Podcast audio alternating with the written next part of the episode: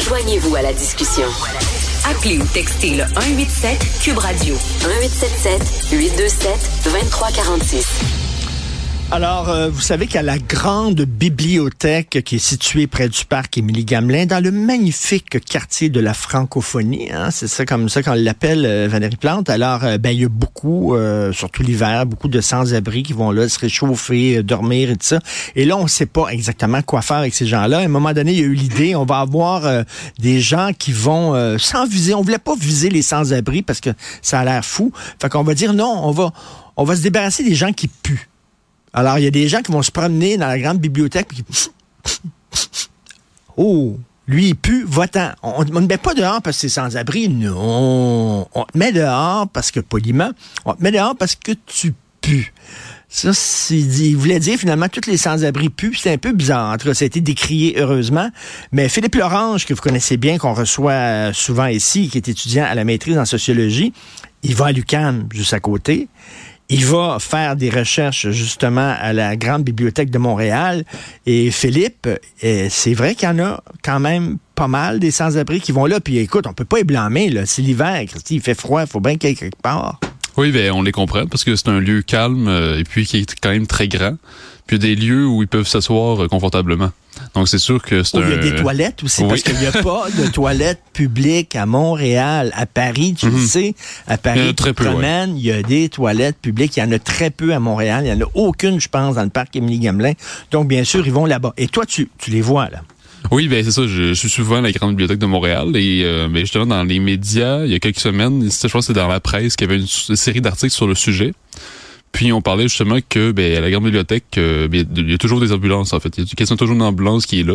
Ah oui? ben quasiment. là. C'est-à-dire, c'est pas juste un problème de quelques itinérants qui se promènent. C'est-à-dire que là, euh, les toilettes sont souvent, euh, il y a souvent des interventions des services ambulanciers qui sont là pour des surdoses tout simplement. Et euh, Des gens ben, qui, qui, qui shootent, qui s'injectent euh, des drogues. oui, c'est ça qui se passe en fait. Puis il faut, faut comprendre que justement, c'est pas juste quelques itinérants, c'est que la grande bibliothèque est vraiment euh, est comme occupée par l'itinérance. Donc, euh, ce qui est censé être un lieu de savoir, un lieu de, de calme pour travailler, ben est devenu comme un lieu où euh, de plus en plus les employés se font crier dessus. Euh, on peut l'entendre là sur les quatre étages, on peut entendre des cris d'ailleurs. Ah oui. oui, oui, oui, bien sûr. Ben c'est ça. Puis donc les employés. Parce qu'il y en a, c'est pas tous, mais il y a certains Oui. itinérants qui ont des problèmes de santé mentale aussi qui se retrouvent là. Donc, tu sais, toi, tu es bibliothécaire, tu travailles dans une bibliothèque, tu dis, ça va être tranquille, la job va être super tranquille. Puis là, tu te retrouves à négocier avec une clientèle comme ça. Cela dit, je te pose une question. Oui. La question à 100 000 Ça se peut, un itinérant qui aime ça lire. Ah oui, Non, mais en effet. ils ont le Mais- droit, eux autres aussi, d'entrer dans une bibliothèque puis de, En puis de effet. lire à un moment Mais donné. donc, c'est pour ça que ben moi, je me pose la question à savoir euh, qu'est-ce qu'on peut faire? Parce que, par exemple, euh, tu sais, mettons, la dernière fois que je suis allé en France, euh, on peut pas on peut pas entrer dans certains lieux publics en raison du plan Vigipirate qui lutte contre le terrorisme. Donc, par exemple, si je veux entrer à la Sorbonne, eh bien, il faut que j'ai une carte d'étudiant, une carte de professeur pour prouver que je suis bien un membre de l'institution pour entrer. Et là, ben bon, c'est un peu euh, dérangeant quand même quand on est, quand on est touriste parce qu'on aimerait ça visiter certaines institutions. Mais en même temps, peut-être qu'on, je pense qu'à la BNQ, la situation est tellement grave que je pense que ça prendrait peut-être quelque chose de similaire. C'est-à-dire que pour entrer, il faudrait une carte d'entrée, il faudrait montrer qu'on est membre de la bibliothèque. Et à ce moment-là, ben peut-être que certains itinérants pourraient être membres, mais ben, suite à un comportement exemplaire. Parce que ce qui se passe, c'est que euh, c'est pas normal qu'il y ait toujours des ambulanciers qui arrivent. Puis même, on voit aussi des policiers qui font des recherches. Ça m'est arrivé plusieurs fois de voir des policiers qui, euh, qui se divisent entre eux puis qui cherchent quelqu'un. Et donc, euh, puis il y a plusieurs agents de sécurité, mais on voit qu'ils sont pas formés pour ça. Ça, c'est une première chose. Ils sont pas formés pour ce genre de situation. Et deuxième chose, il y a un grand, il y a un roulement des- des travailleurs. Puis ça, pas, le roulement, c'est pas juste les agents de sécurité. On le voit dans, dans tout Montréal, tout ce qui, tout ce qui est euh, salaire pas très élevé. Il y a toujours un roulement d'employés très important. Donc, non seulement les agents de sécurité sont pas très bien formés pour ces situations-là, mais en plus, ils restent pas si longtemps que ça. Donc, euh, il faut toujours que la bibliothèque fasse recours à la police, les ambulances, et euh, ben, ça devient ça devient ridicule finalement, là, parce que là, les gens, l'immense majorité des gens qui vont là sont là pour travailler dans le calme, le silence, pour lire.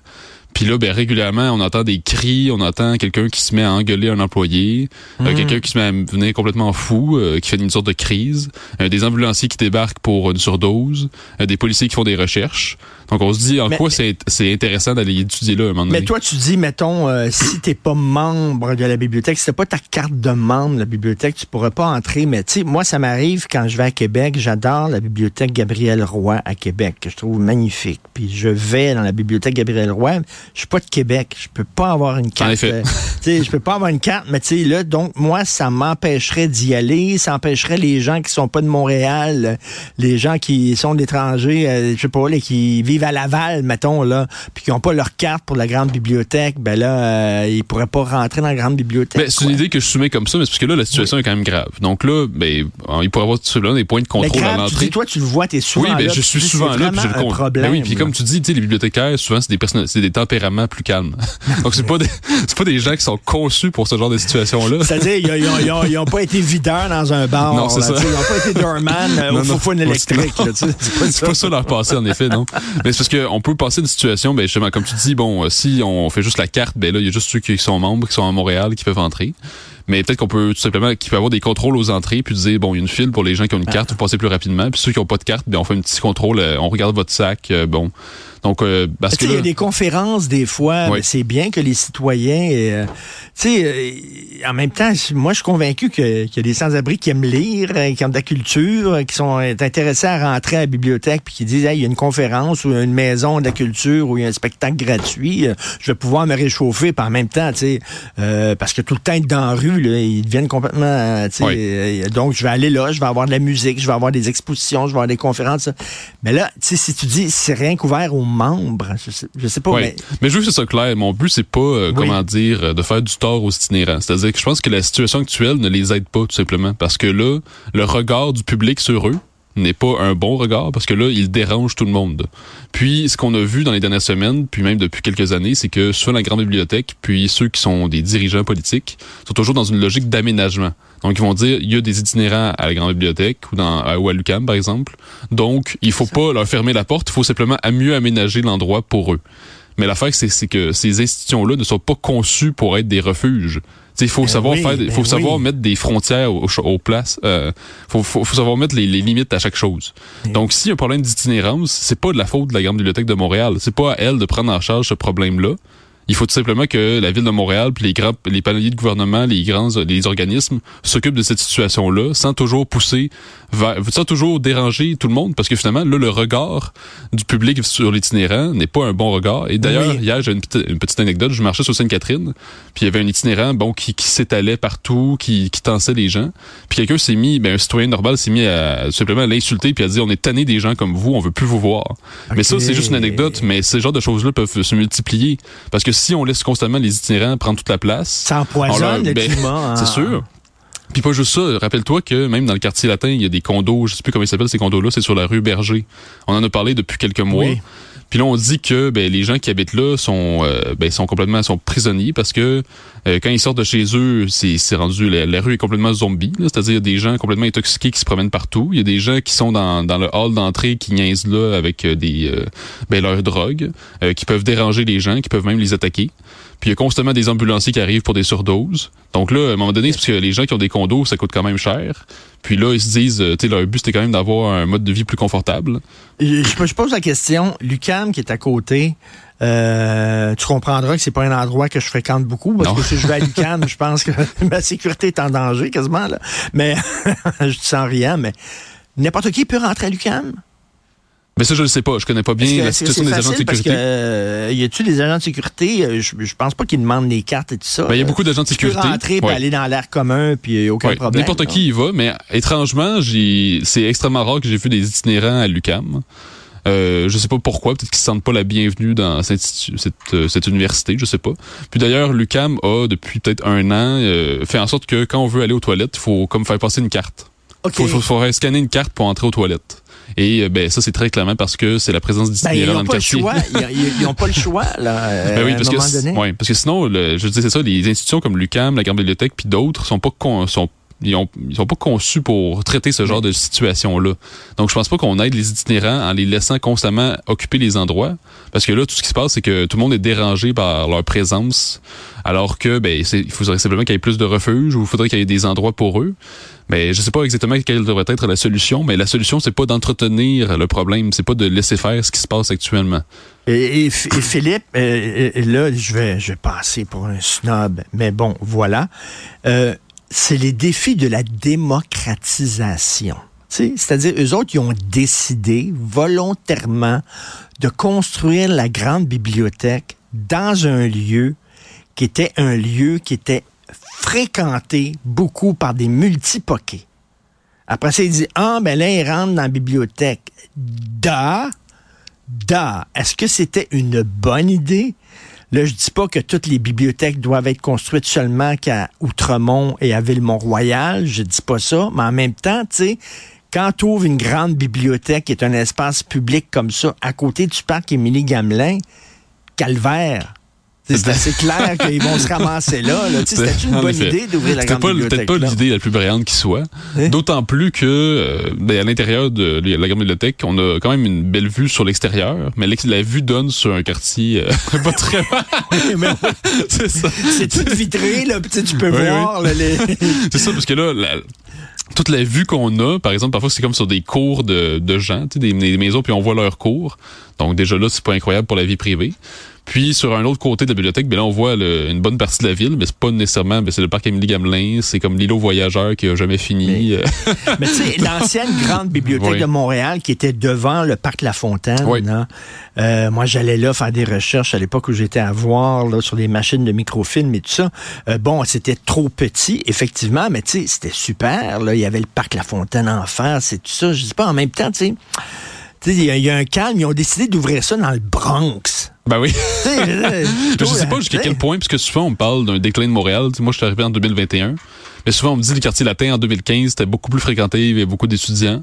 Puis aussi, la situation du quartier, il faut se rappeler que c'est quand même en lien avec le déclin de l'UCAM. Parce que depuis 2015, il y a vraiment une dégringolade dans les inscriptions à l'UCAM. Puis là, je pense qu'on est, je pense que cette année, on est passé en, bas du, seuil de 35 000 étudiants, alors qu'en 2015, on, on approchait le 45 000. Donc, euh, quand même, très rapidement, il y a eu une dégrégolade chez les étudiants. Et là, on ajoute à ça la pandémie.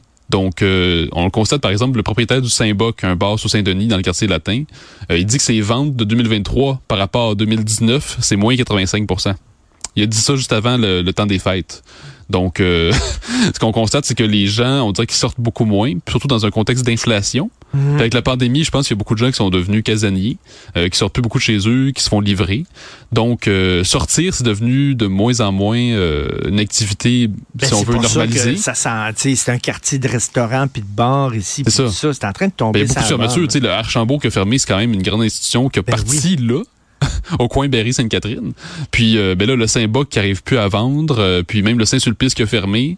Donc là, le quartier latin est vraiment Parce en Archambault, avant, il disait on était dans le quartier latin, c'est tous des étudiants qui viennent nous voir, ah ils veulent acheter des livres. Puis là, ils se sont rendus compte que il y avait de moins en moins d'étudiants, puis de plus en plus de toxicomanes, puis de sans-abri qui rentraient dans la boutique. Fait que là, ça a changé, effectivement. Ben Mais là, ouvrir la grande bibliothèque de Montréal, en plein milieu du Bronx, c'était peut-être pas, l'idée du siècle non plus. Bon. Un autre, un autre dossier. Non, mais, non, en, terminant, on va terminer euh, là-dessus. Oui. Mais c'est pas, en fait, c'est pas un autre dossier, mais c'est le même sujet. C'est que, justement, récemment, le Valérie Plante sur Twitter, elle a montré que, en plein milieu de l'UCAM, ils ont construit une tour où c'est des studios pour itinérants. Donc, 114 studios. Mais que c'est en plein milieu du campus de l'UCAM. Donc, à côté, on a le centre sportif, on a l'ESG, qui est quand même plus euh, glamour, si on veut. Puis après, on a un autre grand pavillon des sciences, des sciences humaines. Puis là, ils ont mis ça en plein milieu du campus de l'UCAM. Puis là, je me disais, en soi, je veux bien qu'il y ait des studios, ces gens-là. Mais est-ce qu'on se verrait construire une grande tour à itinérant en plein, en plein milieu du campus de McGill? Non, non, on ferait pas ça. Euh, non, mais non, McGill, c'est une forteresse, on ferait pas ça. Puis c'est un petit côté bourgeois, puis on est l'élite, puis voilà. Mais l'UCAM, c'est comme si on prend pas ça au sérieux. Donc on se dit, bon, mixité sociale, puis bon, on aime ça, fréquenter toutes sortes de gens. Mais là, on fait juste installer encore plus le problème. Parce qu'il y a déjà, il y a déjà une ben, piquerie juste à côté. Ben oui, euh, c'est une université populaire. Fait que regarde, ben c'est une université, c'est pas un, c'est pas un refuge. C'est pas une toilette publique. C'est pas, euh, c'est pas ça. C'est une université, puis on devrait respecter ça. Écoute, très intéressant, Philippe Laurent. Je mets ton armure la prochaine fois que tu vas euh, à la grande bibliothèque. Merci, bon week-end. Merci, bon week-end.